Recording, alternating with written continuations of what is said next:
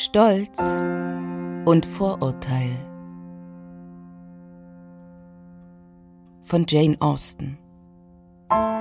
Teil 3 Aus dem Englischen von Manfred Allier und Gabriele Kempf-Allier. Zweites Buch. Erstes Kapitel in dem ein Brief von Miss Bingley eintrifft, der allen Hoffnungen ein Ende bereitet. Den ganzen Winter über gedenken Sie in London zu bleiben. Ich werde Mr. Bingley vergessen. Und dann ist alles wieder, wie es vorher war.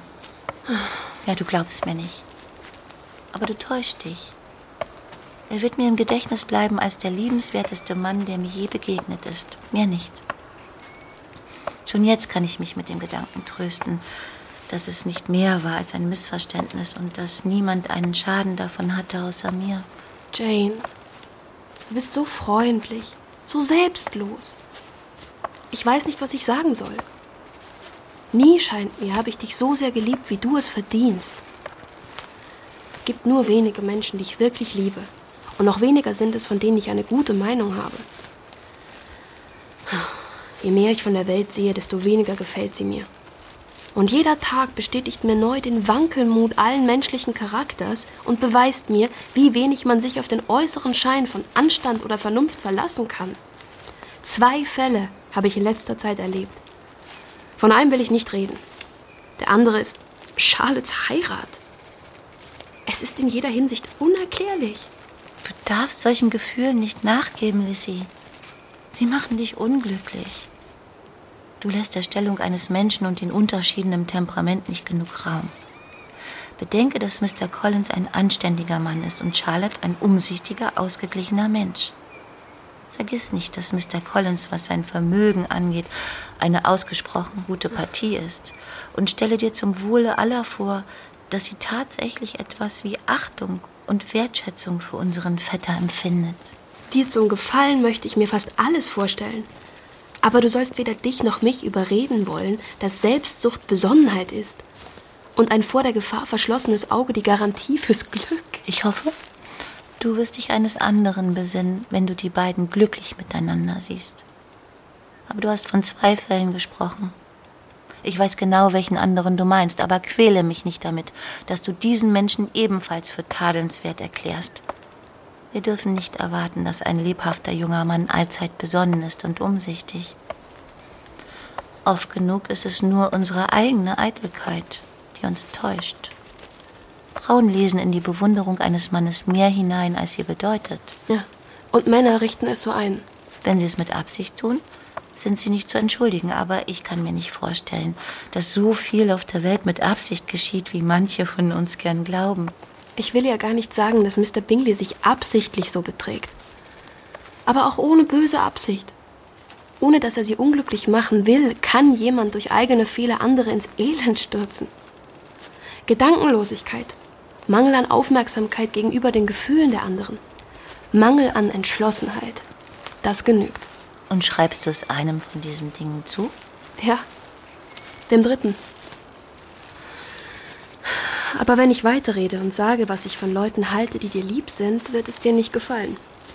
Du bleibst also dabei, dass seine Schwestern ihn beeinflussen? Ja, gemeinsam mit seinem Freund. Ich kann es mir nicht vorstellen. Wenn sie wüssten, dass er mich will, würden sie nicht versuchen, uns zu trennen. Und wäre er sich dessen sicher, dann könnten sie es nicht. Ich schäme mich nicht dafür, dass ich mich getäuscht habe. Oder zumindest ist es nicht von Belang. Es ist nichts im Vergleich zu dem, was ich empfinden würde, wenn ich schlecht von ihm oder seinen Schwestern dächte. Lass es mich im besten Licht sehen, Lizzie. In dem Licht, in dem man es begreifen kann.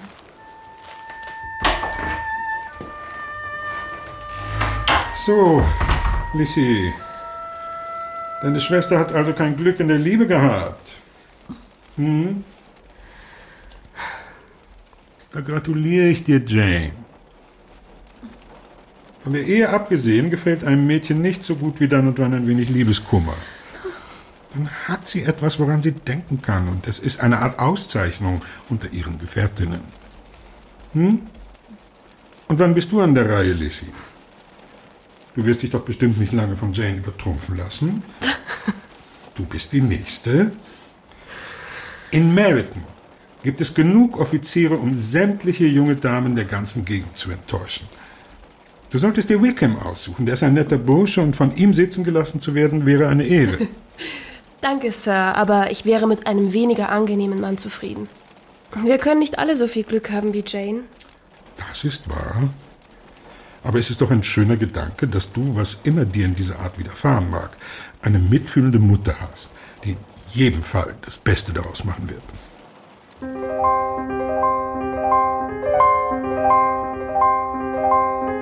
Zweites Kapitel in dem Mrs. Bennet das Vergnügen hat, ihren Bruder, Mr. Gardner, und dessen Frau zu begrüßen, die, wie jedes Jahr, über Weihnachten nach Longbourn zu Besuch gekommen sind.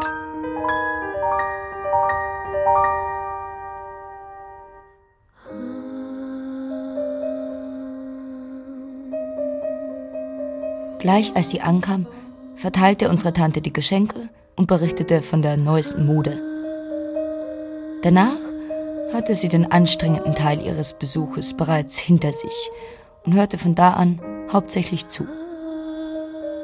Mutter hatte von mancher Bekümmernis zu berichten und vieles zu beklagen. Zwei von uns Mädchen hatten schon kurz vor der Hochzeit gestanden und am Ende war doch nichts daraus geworden. Später, mit Elisabeth allein, kam unsere Tante auf das Thema zurück. Die arme Jane. Sie tut mir leid. Denn so wie sie nun einmal ist, wird sie vielleicht nicht gleich darüber hinwegkommen. Besser es wäre dir passiert, Lissy, du hättest es schneller mit einem Lachen abgetan. Meinst du, wir können sie überreden, mit nach London zu kommen? Ein wenig Abwechslung könnte ihr gut tun. Und für ein Weilchen von zu Hause fortzukommen, wäre im Moment vielleicht am heilsamsten von allem. Ja, ich zweifle nicht, dass Jane deinen Vorschlag gern annehmen wird. Ich hoffe, dass sie dabei nicht doch wieder an diesen jungen Mann denkt. Wir leben in einem ganz anderen Teil der Stadt. Wir verkehren in ganz anderen Kreisen. Sehr unwahrscheinlich, dass sie sich begegnen. Es sei denn, er kommt sie ausdrücklich besuchen. Das ist nicht zu erwarten, denn er steht ja jetzt unter der Aufsicht seines Freundes. Mr. Darcy mag von einer Gegend wie der Grace Church Street gehört haben, aber er fände sicher ein ganzer Monat, könne ihn nicht von dem dortigen Schmutz reinwaschen, setzte er jemals auch nur einen Fuß dorthin. Und verlass dich drauf, Mr. Bingley macht keinen Schritt ohne ihn. Umso besser. Ich hoffe, sie begegnen sich überhaupt nicht. Die Gardiners blieben eine Woche bei uns in Longbourn. Und da die Phillips, die Lucas und die Offiziere besucht und bewirtet sein wollten, verging kein Tag ohne Gesellschaft. Unter den Offizieren war mit Sicherheit immer auch Mr. Wickham und unsere Tante, aufmerksam geworden durch Elisabeths schwägerische Worte, beobachtete bei diesen Gelegenheiten die beiden genau.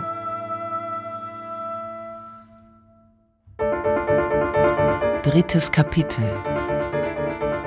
in dem Mrs. Gardner kurz vor ihrer Abreise aus Hertfordshire Elizabeth vor Augen führt, wie unvernünftig eine Zuneigung zu Mr. Wickham wäre. Du bist ein zu vernünftiges Mädchen, Lissy, um dich zu verlieben, nur weil man dich davor warnt. Deshalb habe ich auch keine Hemmungen, offen mit dir zu reden. Glaube mir, ich möchte, dass du dich vorsiehst. Lass dich nicht selbst auf eine Liebe ein und versuche nicht, Mr. Wickham in eine zu verstricken, die bei eurem Mangel an Mitteln so unklug wäre. Gegen ihn habe ich nichts einzuwenden. Er ist ein äußerst interessanter junger Mann, und wenn er das Geld hätte, das ihm eigentlich zusteht, könntest du dir keinen besseren wünschen. Aber so wie die Dinge liegen, darfst du nicht zulassen, dass die Fantasie die Oberhand gewinnt. Jetzt bist du aber doch sehr ernst, liebe Tante. Ja, das bin ich. Und ich hoffe, dass ich dich dazu bringen kann, dass du die Sache ebenfalls ernst nimmst. Oh, dann brauchst du dir keine Sorgen zu machen. Ich werde auf mich aufpassen. Und auf Mr. Wickham auch. Er soll sich nicht in mich verlieben, wenn ich es verhindern kann. Mach keine Scherze, Elizabeth.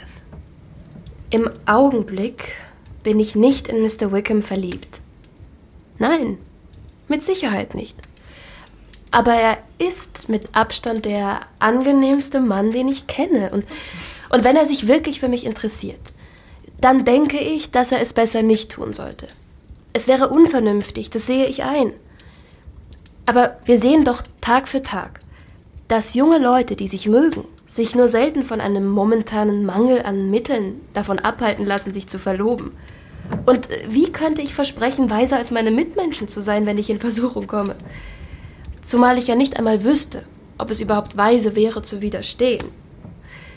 Alles, was ich versprechen kann, ist folglich, dass ich nichts überstürzt tun will. Hm. Na, vielleicht reicht es ja schon, wenn du ihn entmutigst, allzu oft herzukommen. Zumindest solltest du deine Mutter nicht daran erinnern, ihn einzuladen.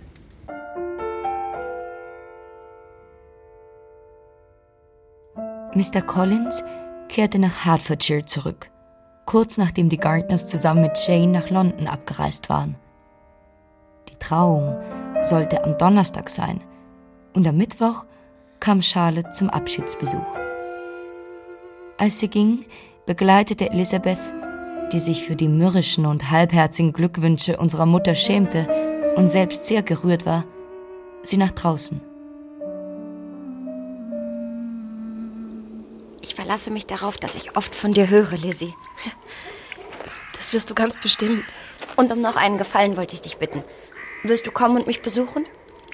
Wir werden uns, hoffe ich, oft in Hertfordshire sehen. Fürs Erste werde ich wohl eine ganze Weile in Kent bleiben müssen. Deshalb versprich mir, dass du nach Hansford kommst. Meine Schwester Maria will im März kommen und ich hoffe, du fährst mit ihr.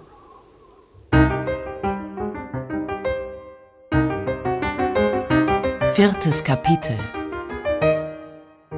in dem Jane ihrer Schwester schreibt, dass sie, wiewohl sie seit einer Woche in London weilt, Miss Bingley weder gesehen noch von ihr gehört hat, so dass sie ihr in der Grosvenor Street einen Besuch abstattet.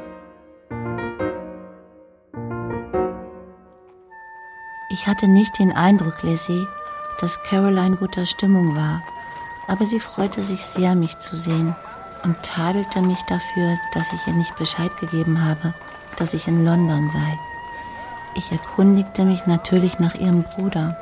Es gehe ihm gut, aber er unternehme so viel mit Mr. Darcy, dass sie ihn kaum sähen. Ich erfuhr, dass Miss Darcy zum Essen erwartet wurde. Ich hätte sie ja zu gern kennengelernt. Aber ich war nur kurz dort. Caroline und Mrs. Hurst wollten gerade ausgehen. Bestimmt kommen sie jetzt bald zum Gegenbesuch. Vier weitere Wochen vergingen und Jane bekam Mr. Bingley nicht zu Gesicht. Sie versuchte sich einzureden, dass es ihr nichts ausmachte. Aber dass Miss Bingley ihr keinerlei Aufmerksamkeit schenkte, konnte ihr nicht verborgen bleiben.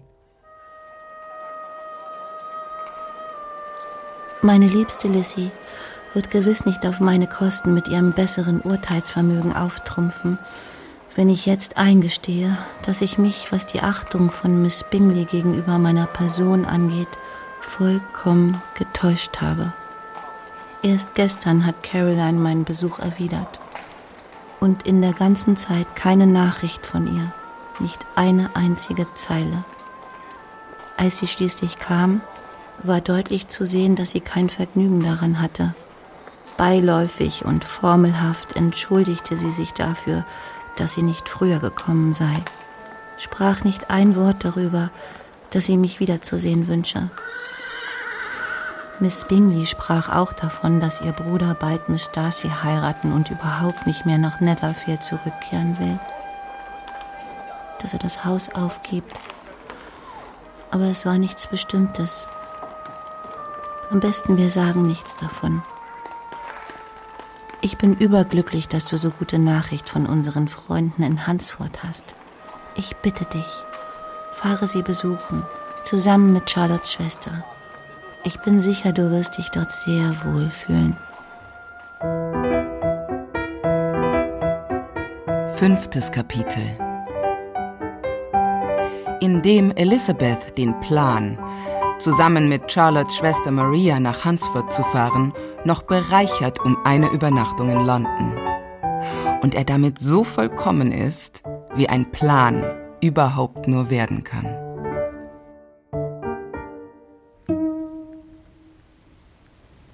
Es war eine Fahrt von nur 24 Meilen. Und als Elizabeth und Maria vor der Tür der Gardners hielten, stand Jane am Wohnzimmerfenster und beobachtete ihre Ankunft. Im Flur kam sie ihnen entgegen und hieß sie willkommen, und Elizabeth blickte Jane ins Gesicht und sah zu ihrer Freude, dass sie hübsch und gesund wie immer aussah. Alles war eitel Freude. Sie verbrachten den Tag höchst angenehm, die Zeit vor dem Essen mit Geschäftigkeit und Einkauf, die Zeit danach im Theater. Elisabeth richtete es so ein, dass sie neben unserer Tante zu sitzen kam.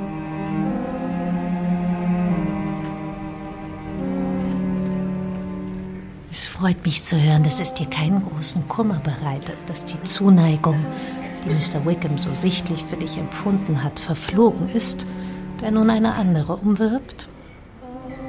Allerdings würde ich es bedauern zu hören, dass unser Freund um des Geldes willen heiratet. Zu Weihnachten, liebe Tante, wolltest du mich noch davon abhalten, Mr. Wickham zu heiraten, weil es unvernünftig sei? Hm. Und jetzt, wo du erfährst, dass er um ein Mädchen mit gerade einmal 10.000 Pfund wirbt, möchtest du hören, dass er es um des Geldes willen tut. Beschreibe mir einfach nur, was sie für ein Mädchen ist. Dann weiß ich auch, was ich davon zu halten habe. Ich glaube, sie ist ein sehr anständiges Mädchen. Ich habe nichts Schlechtes über sie gehört. Aber er hat sie nie beachtet, bis zu dem Tag, an dem der Tod ihres Großvaters ihr ein Vermögen bescherte. Nein. Warum sollte er auch? Wenn es ihm nicht gestattet war, meine Zuneigung zu erlangen, weil ich kein Geld hatte, warum hätte er dann einem Mädchen den Hof machen sollen, das ihm nichts bedeutete und das genauso arm war wie ich? Aber wenn du darauf bestehst, dann ist er eben ein Mitgiftjäger. Gott sei Dank fahre ich morgen zu einem Mann, der nicht eine einzige angenehme Eigenschaft aufzuweisen hat und dem weder seine Manieren noch sein Verstand empfehlen. Am besten, man kennt überhaupt nur dumme Männer. Genug von ihnen allen. Sieh dich vor, Lizzie. Deine Worte hören sich sehr nach Enttäuschung an. Was hältst du davon, deinen Onkel und Tante auf unserer für den Sommer geplanten Vergnügungsreise zu begleiten? Wir haben noch nicht endgültig entschieden, wie weit wir fahren wollen, aber vielleicht bis in den Lake District. Oh, Tante! Psst, Lizzie. Was für eine Freude. Was für ein Glück. Adieu, Trübsal. Adieu, Enttäuschungen. Was sind Menschen schon gegen Felsen und Berge? Ach, was für glückselige Stunden wir dort verbringen werden. Und wir werden mit anderen Eindrücken zurückkehren als die üblichen Reisenden, die einem von nichts eine rechte Vorstellung geben. Wir werden wissen, wo wir gewesen sind. Wir werden uns erinnern. Wir werden die Seen, die, die Berge und die Flüsse nicht in unserer Fantasie durcheinander werfen. Und wenn wir eine Landschaft beschreiben, werden wir nicht als erstes sagen, dass wir nicht mehr so genau wissen, wo sie überhaupt gelegen hat. Wenn wir schwärmen, wird es mit besserem Grund sein als bei den meisten anderen Reisenden.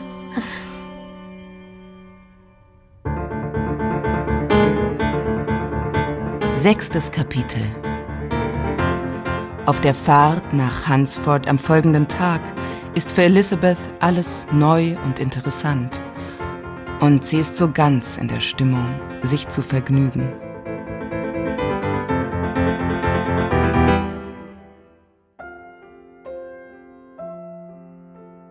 Mr. Collins und Charlotte erschienen in der Tür, als die Kutsche vor ihrem Haus hielt. Elizabeth grüßte ihre Freundin mit aller Herzlichkeit. Sie sah sofort, dass ihr Vetter sich durch die Ehe nicht im mindesten verändert hatte. Seine steife Höflichkeit war noch genau wie eh und je. Nachdem sie lange genug im Salon gesessen hatte, um jedes Ausstattungsstück zu bewundern, von der Anrichte bis zum Kamingitter, nachdem sie Berichte von ihrer Reise erstattet hatten und von allem, was sich in London zugetragen hatte, lud Mr. Collins zu einem Spaziergang durch den Garten ein, dessen Pflege er selbst in die Hand genommen habe. Ja, Miss Elizabeth. Am kommenden Sonntag werden Sie die Ehre haben, Lady Catherine de Burgh in der Kirche zu sehen. Und ich muss nicht eigens sagen, dass Sie begeistert von ihr sein werden. So liebenswürdig, so leutselig. Und ich zweifle nicht, dass sie Ihnen nach dem Gottesdienst auch etwas von Ihrer Aufmerksamkeit angedeihen lassen wird. Ja, ich bin mir beinahe sicher, dass sie, sie und meine Schwägerin Maria in jede Einladung einschließen wird, mit welcher sie uns während ihres Aufenthaltes beehren mag. Etwa gegen Mittag des folgenden Tages, als Elisabeth sich in ihrer Kammer für einen Spaziergang zurechtmachte, verriet ein plötzlicher Lärm von unten, dass das ganze Haus in Aufruhr war. Elisabeth, komm schnell ans Fenster. So etwas hast du noch nicht gesehen. Schnell beeil dich. Das ist alles, Maria? Es sind doch nur Lady Catherine und ihre Tochter in ihrer Kutsche. Aber nein, das ist nicht Lady Catherine. Die alte Dame ist Mrs. Jenkinson, die bei ihnen wohnt. Die andere ist Miss de Burgh. Sieh sie dir nur an. Was für ein schmales Geschöpf. Wer hätte gedacht, dass sie so klein und so dünn ist? Es ist ja ungeheuer rücksichtslos von ihr, Charlotte bei diesem Wind draußen festzuhalten. Warum kommt sie dann nicht ins Haus? Charlotte sagt, das macht sie so gut wie nie. Es ist eine ganz besondere Gunst, wenn Miss de Burgh hereinkommt.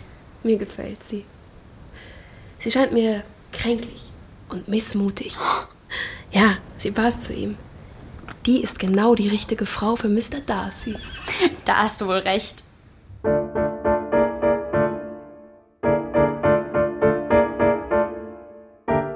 Siebtes Kapitel in dem Mr. Collins Elizabeth und Maria zu ihrem Glück gratuliert, dass sie alle zusammen auf Rosings zum Dinner eingeladen wurden.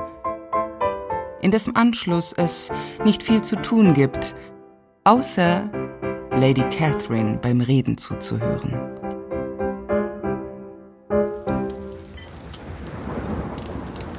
Der Besitz Ihres Vaters, Miss Bennet, geht, glaube ich, an Mr. Collins. Um ihretwillen, Mrs. Collins, freut mich das. Ansonsten aber sehe ich keinen Grund dafür, dass die weibliche Linie bei der Erbfolge ausgeschlossen wird. In der Familie von Sir Louis de Burgh hielt man so etwas nicht für notwendig. Singen Sie, Miss Bennet? Spielen Sie Klavier? Ein wenig. Oh, dann müssen Sie uns irgendwann etwas vorspielen. Unser hiesiges Instrument ist von hervorragender Qualität, vermutlich allem weit überlegen. Ihre Schwestern singen und spielen ebenfalls? Eine davon, ja. Warum haben Sie es nicht alle gelernt? Sie hätten es alle lernen sollen. Zeichnen Sie? Überhaupt nicht, nein. Was? Keine von Ihnen? Nicht eine einzige. Oh, höchst merkwürdig. Aber ich nehme an, Sie hatten keine Gelegenheit. Ihre Mutter hätte jeweils im Frühling mit Ihnen in die Stadt fahren sollen. Da hätten Sie Lehrer gehabt. Oh, meine Mutter hätte nichts dagegen gehabt. Aber mein Vater verabscheut London. Ihre Gouvernante ist nicht mehr bei Ihnen? Wir hatten nie eine. Oh, keine Gouvernante. Wie ist das möglich? Fünf Töchter zu Hause großgezogen und das ohne Gouvernante? So etwas habe ich noch nie gehört. Ihre Mutter muss ja für ihre Erziehung Sklavenarbeit geleistet haben. Aber wer hat sie unterrichtet? Ohne Gouvernante waren sie ja vollkommen vernachlässigt. Verglichen mit manch anderer Familie waren wir das wohl. Aber denjenigen unter uns, die etwas lernen wollten, hat es nie an Möglichkeiten gemangelt. Man hat uns immer zum Lesen ermuntert, und es kam alles an Lehrern ins Haus, was wir brauchten. Zugegeben, diejenigen, die lieber müßig blieben, konnten es sein. Genau das, zweifellos. Gerade um das zu vermeiden, hat man ja eine Gouvernante. Und hätte ich ihre Mutter gekannt, hätte ich sie ausdrücklich ermahnt, eine anzustellen. Sind schon welche von Ihren jüngeren Schwestern in die Gesellschaft eingeführt, Miss Bennet? Ja, Ma'am. Alle. Alle? Doch nicht alle fünf zusammen. Sehr merkwürdig. Die Jüngeren gehen aus bevor die Älteren verheiratet sind? Ich finde, Ma'am, es wäre sehr streng gegenüber jüngeren Schwestern, wenn man ihnen ihren Teil an Gesellschaft und Zerstreuung vorenthalten wollte, weil die Älteren nicht die Mittel oder die Neigung zu einer frühen Heirat haben. Die Jüngste hat genauso viel Recht auf die Vergnügungen der Jugend wie die Älteste. Das wäre der geschwisterlichen Zuneigung gar nicht zuträglich und auch nicht einem feinfühligen Verstand. Ich muss schon sagen, Sie tun sehr entschlossen Ihre Meinung kund. Für einen so jungen Menschen.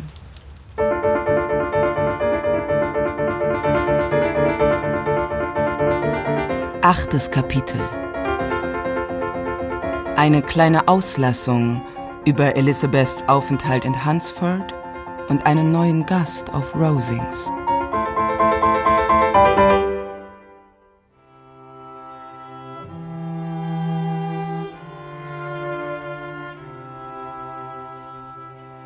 Ungefähr zweimal pro Woche kamen die Einladungen zum Dinner auf Rosings.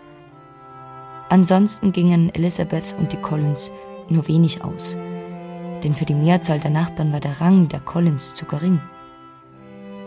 Meine Schwester empfand das allerdings nicht als Mangel. Und alles in allem verbrachte sie ihre Zeit durchaus angenehm. Es gab immer wieder einmal eine halbe Stunde, in der sie sich gut mit Charlotte unterhielt. Und das Wetter war für die Jahreszeit so schön, dass sie sich oft draußen vergnügen konnte. Elisabeths Lieblingsspaziergang, den sie oft unternahm, führte durch den lichten Wald, der auf einer Seite den Park begrenzte. Auf diese ruhige Art vergingen die ersten 14 Tage ihres Besuches rasch. Bald würde es Ostern sein und die Woche davor sollte der Familie auf Rosings einen neuen Besucher bescheren. Elizabeth hatte schon gleich nach ihrer Ankunft gehört, dass in einiger Zeit Mr. Darcy erwartet wurde. Und auch wenn es nicht viele in ihrer Bekanntschaft gab, die ihr nicht lieber gewesen wären, würde sein Kommen den Gesellschaften auf Rosings doch einen ganz neuen Anstrich geben. Kaum war Mr. Darcy eingetroffen, da war es im Pfarrhaus auch bereits bekannt. Denn Mr. Collins war den ganzen Vormittag draußen und patrouillierte auf dem Weg am Torhaus nach Hansford, damit er das große Ereignis nicht verpasste. Gleich am folgenden Morgen begab er sich nach Rosings, um seine Reverenz zu erweisen. Dies konnte er gegenüber gleich zwei Neffen von Lady Catherine tun denn Darcy hatte einen gewissen Colonel Fitzwilliam mitgebracht, den jüngeren Sohn seines Onkels.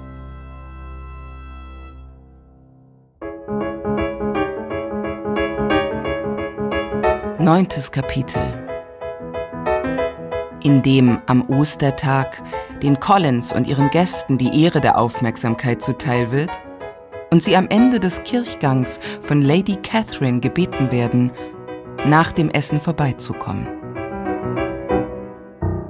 Tatsächlich. Mhm. Was sagen Sie da, Fitzwilliam? Was erzählen Sie, Miss Bennet? So angeregt. Lassen Sie mich hören, was es ist. Wir unterhalten uns über Musik, Madame. Musik. Dann sagen Sie es doch laut. Musik ist mir unter allen Themen das Liebste. Es kann wohl in England nicht viele geben, die sich so an der Musik begeistern wie ich oder von Natur aus einen so guten Sinn dafür haben. Wenn ich das Spielen je erlernt hätte, wäre ich sicher eine Virtuosin geworden. Und ebenso Anne hätte ihre Gesundheit eine Beschäftigung damit gestattet. Ich bin mir sicher, sie hätte wunderbar gespielt. Und Georgiana? Macht sie Fortschritte, Darcy? Richten Sie ihr bitte von mir aus, dass sie es nicht zur Meisterschaft bringen kann, wenn sie nicht häufig übt. Ich versichere Ihnen, Madame, dass sie einen solchen Ratschlag nicht nötig hat. Sie übt regelmäßig. Miss Bennet, würden Sie uns etwas auf dem Klavier vorspielen? Ach, wenn ich Ihnen damit eine Freude bereite, sehr gerne. Hm. Wo wollen Sie mir Angst machen, Mr. Darcy? Dass Sie sich zum Zuhören so vor mir aufbauen? Aber ich lasse mich nicht ängstigen, auch wenn Ihre Schwester noch so gut spielt. Es ist etwas Halsstarriges in mir, das einfach nicht ertragen kann, wenn man ihm droht. Mein Mut wächst mit jedem Versuch, mich einzuschüchtern. Ich werde nicht sagen, dass Sie im Irrtum sind, denn ich genieße das Glück Ihrer Bekanntschaft nun schon lange genug, um zu wissen, dass es Ihnen immer wieder ein Vergnügen ist, sich zu Meinungen zu bekennen, die in Wirklichkeit nicht die Ihren sind. Colonel Fitzwilliam, Ihr Vetter wird Ihnen eine schöne Vorstellung von mir geben. Er bringt Sie noch dazu, dass Sie mir kein Wort mehr glauben. Ich muss sagen, Mr. Darcy, es ist nicht nett von Ihnen, alles Unvorteilhafte auszuplaudern, das Sie in Hertfordshire über mich erfahren haben. Und wenn Sie mir gestatten, das zu sagen, auch sehr undiplomatisch. Denn es fordert mich zu einer Antwort heraus und womöglich kommen dabei Dinge ans Licht, die Ihre Verwandten schockieren. Ich habe keine Angst vor Ihnen. Bitte, lassen Sie mich hören, was Sie ihm vorwerfen. Ich wüsste gern, wie er sich Fremden gegenüber beträgt. Hm. Sie sollen es hören. Aber machen Sie sich auf Entsetzliches gefasst. Gut. Das erste Mal, dass ich ihm in Hertfordshire begegnet bin, war auf einem Ball. Und was meinen Sie, was er auf diesem Ball getan hat? Nun?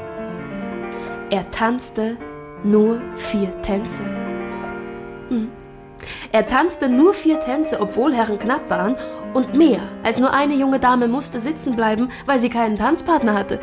Das können Sie nicht leugnen, Mr. Darcy. Damals hatte ich noch nicht die Ehre, eine der anwesenden Damen zu kennen. Ich kannte nur meine eigene Gesellschaft. Das stimmt. Und wer hätte je gehört, dass in einem Ballsaal jemand einem anderen vorgestellt worden wäre? Colonel Fitzwilliam? Nun, was spiele ich als nächstes? Meine Finger warten auf Ihr Kommando. Vielleicht wäre ich besser beraten gewesen, hätte ich mich vorstellen lassen, aber ich habe kein Talent darin, mich mit Fremden bekannt zu machen. Hm. Colonel Fitzwilliam, sollen wir Ihren Vetter fragen, wie das kommt? Das kann ich Ihnen beantworten, ohne ihn zu fragen. Es liegt daran, dass er sich nicht die Mühe macht. Ah. Mit Sicherheit habe ich nicht das Geschick, das manchen Menschen eigen ist, sich unbeklommen mit Unbekannten zu unterhalten. Ich kann mich nicht auf ihren Ton einstellen oder Interesse an ihren Themen heucheln, wie ich es oft bei anderen sehe. Hm. Meine Finger gleiten nicht so meisterlich über die Tasten dieses Instruments, wie ich es bei vielen anderen Frauen sehe. Sie sind nicht so flink, nicht so energisch und spielen auch nicht so ausdrucksvoll. Aber ich bin immer davon ausgegangen, dass dies meine eigene Schuld ist, weil ich mir nicht die Mühe mache zu üben. Ich würde nicht davon ausgehen, dass meine Finger zu besserem Spiel weniger in der Lage sind als die der anderen Frauen. Da haben Sie allerdings recht. Sie haben Ihre Zeit weit besser angewandt. Niemand, der das Privileg genießt, Ihnen zuzuhören, wird an Ihrem Spiel etwas auszusetzen haben. Wir spielen beide nicht gern vor Fremden.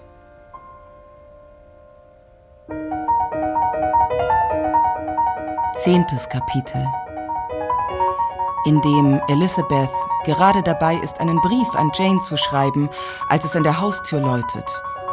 Und zu ihrer Überraschung Mr. Darcy ins Zimmer tritt, nicht minder überrascht, dass er Elizabeth allein im Haus vorfindet.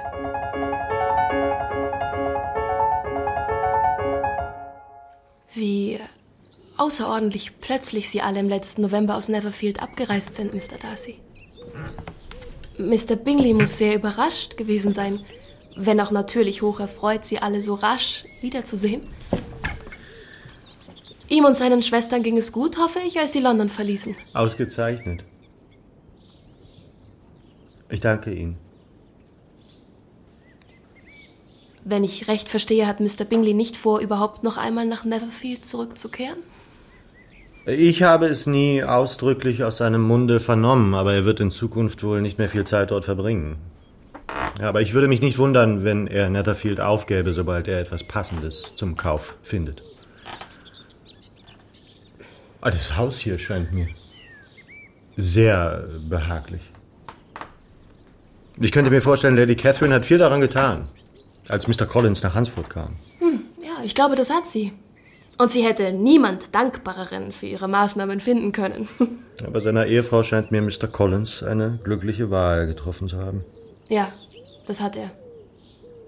Seine Freunde dürfen sich glücklich schätzen, dass er an eine der wenigen vernünftigen Frauen geraten ist, die je auf den Gedanken gekommen wären, ihn zu nehmen. Und dazu noch eine, die seinen Ansprüchen genügte. Hm. Meine Freundin ist eine ausgesprochen kluge Frau. Auch wenn ich mir nicht sicher bin, ob ich die Ehe mit Mr. Collins unter die klügeren Entscheidungen ihres Lebens rechnen sollte. Sie scheint allerdings ganz und gar zufrieden. Und was ihre Versorgung angeht, war in jedem Falle eine gute Partie.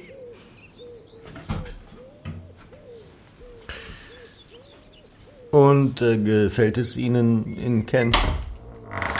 Oh, Mr. Darcy. Was für eine Überraschung. Elftes Kapitel, in dem Elizabeth auf ihren Spaziergängen im Park mehr als einmal unvermutet auf Mr. Darcy stößt.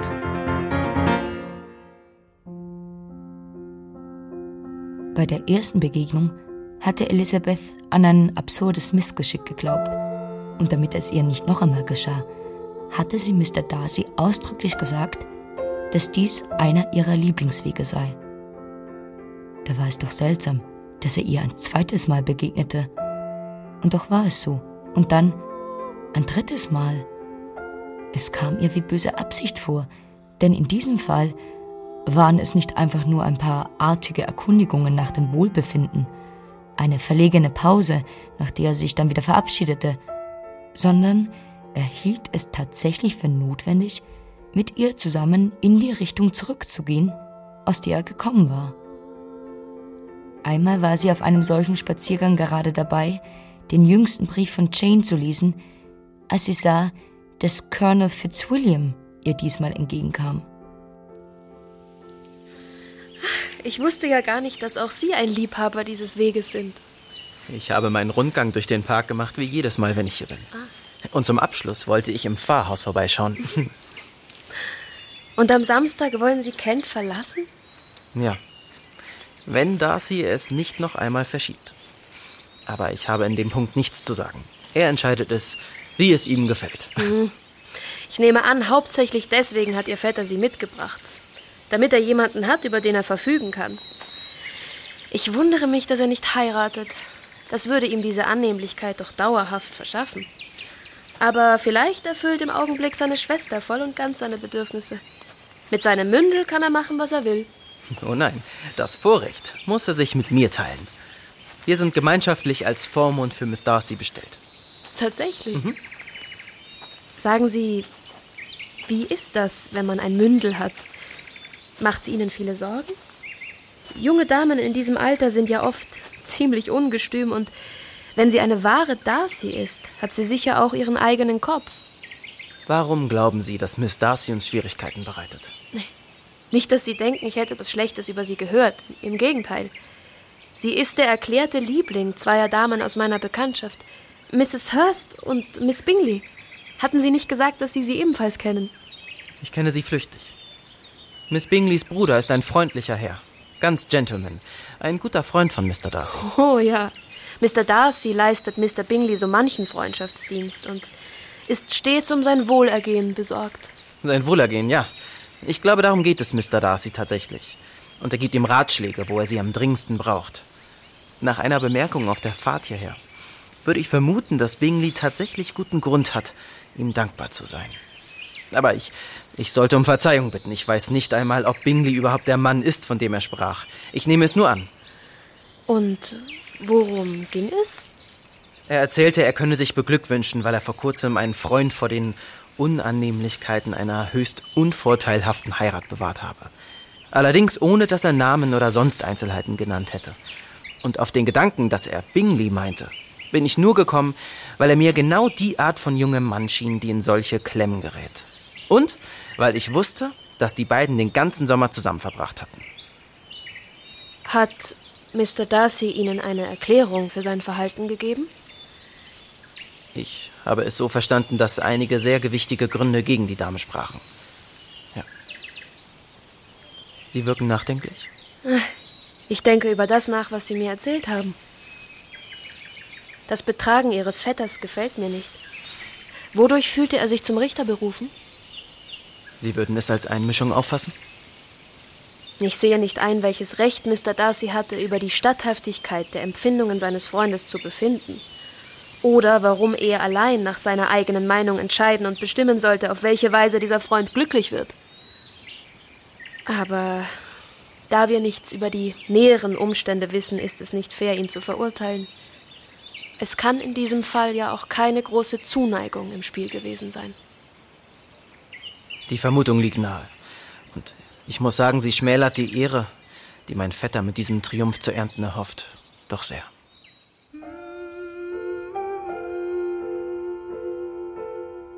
Sofort als Colonel Fitzwilliam sie wieder verlassen hatte, begab Elizabeth sich allein auf ihr Zimmer und konnte nun in aller Ausführlichkeit über das Gehörte nachdenken. Sie kam am Ende zu dem Schluss, dass Mr. Darcy zum einen die schlimmste Form von Stolz geleitet hatte, zum anderen der Wunsch, Mr. Bingley für seine Schwester zu bekommen. Die Erregung, dieses Thema weckte, die Tränen, die es auslöste, führten zu einem schlimmen Kopfschmerz. Und sie beschloss, nicht mit der Familie unseres Vetters nach Rosings zu gehen, wo sie zum Tee eingeladen waren.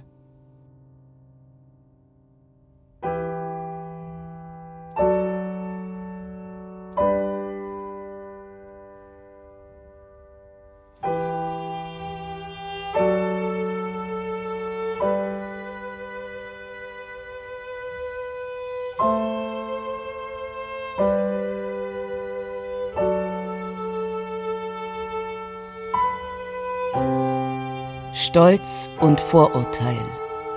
Von Jane Austen. Teil 3 Aus dem Englischen von Manfred Allier und Gabriele Kempf-Allier. Zweites Buch. Die Rollen und ihre SprecherInnen. Elizabeth Maeve Metelka. Mr. Darcy Alexander Fehling. Mary Marie-Louise Stockinger. Jane Jule Böwe, Mrs. Bennet, Dagmar Manzel, Mr. Bennet, Josef Ostendorf, Mr. Collins, Marek Harloff, Charlotte, Laura Balzer, Fitzwilliam, Yannick Schümann, Mrs. Gardner, Katharina Schüttler, Lady Catherine, Astrid Meyerfeld, Lydia Hannah Plass, Maria Fleury Malburg und als Miss Austin Enne Schwarz.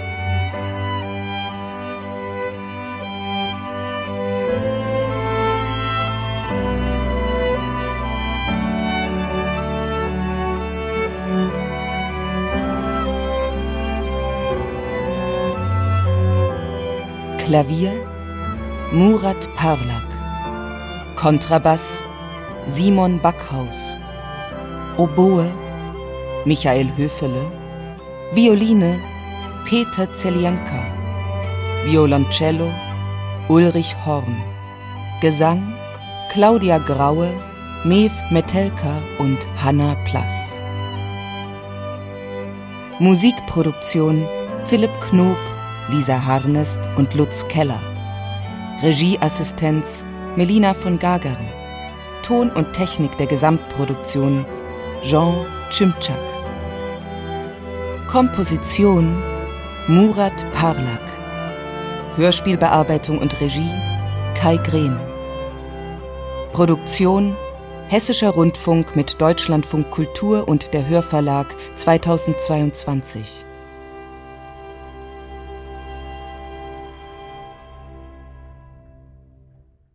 Dramaturgie und Redaktion Cordula Huth